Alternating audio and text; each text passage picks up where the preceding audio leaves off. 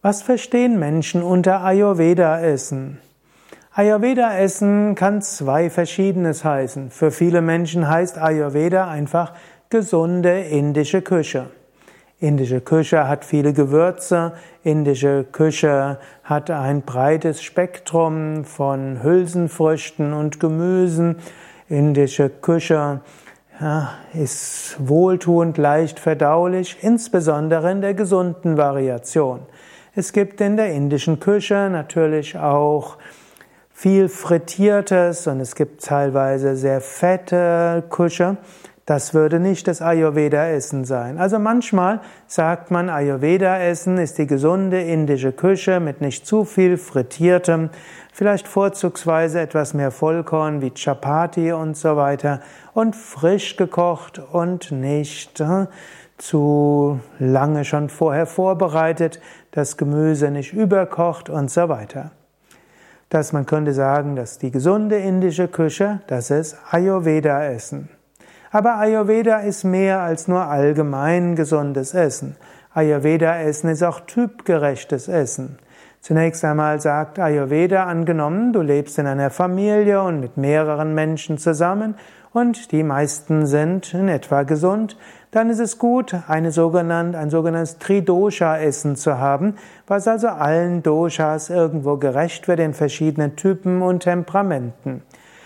Dann dabei gilt es zu beachten, dass die fünf Geschmacksrichtungen enthalten sind, dass also jede Nahrung, also jedes Essen alle fünf Geschmacksrichtungen hat und dass in jeder Mahlzeit oder mindestens einmal am Tag Hülsenfrüchte, Getreide und Gemüse, da sind mindestens zwei oder drei verschiedene Gemüsesorten und dass es eben gewürzt ist, so dass es harmonisch ist. Das wäre ein allgemeines Ayurveda-Essen. Aber es gibt eben auch Ayurveda-Essen für bestimmte Typen. Wenn du zum Beispiel zu viel Vata hast, also zu viel Luft, das heißt, du bist unruhig und hast Kälte, dann ist es gut, zum Beispiel etwas zu wärmen, dann ist es gut, wärmende Speisen zu haben. Wenn du vom Ayurveda-Temperament zu viel Pitta hast, also zu viel Feuer, dann sind kühlende Speisen besonders gut und dann gilt es eben, die weiter ähm, feurig machenden Speisen zu reduzieren. Also bei zu viel Feuer musst du eher das etwas reduzieren, nicht zu viel scharfe Gewürze, nicht zu viel saure Dinge und so weiter, eher harmonisch ruhig. Und angenommen, du hast zu viel Kaffer, zu viel Erdwasser, Antriebslosigkeit, Ödeme und so weiter, dann solltest du Zucker-Fettgemische vermeiden und stattdessen schärfere und wärmendere und aktivierende Speisen zu dir nehmen.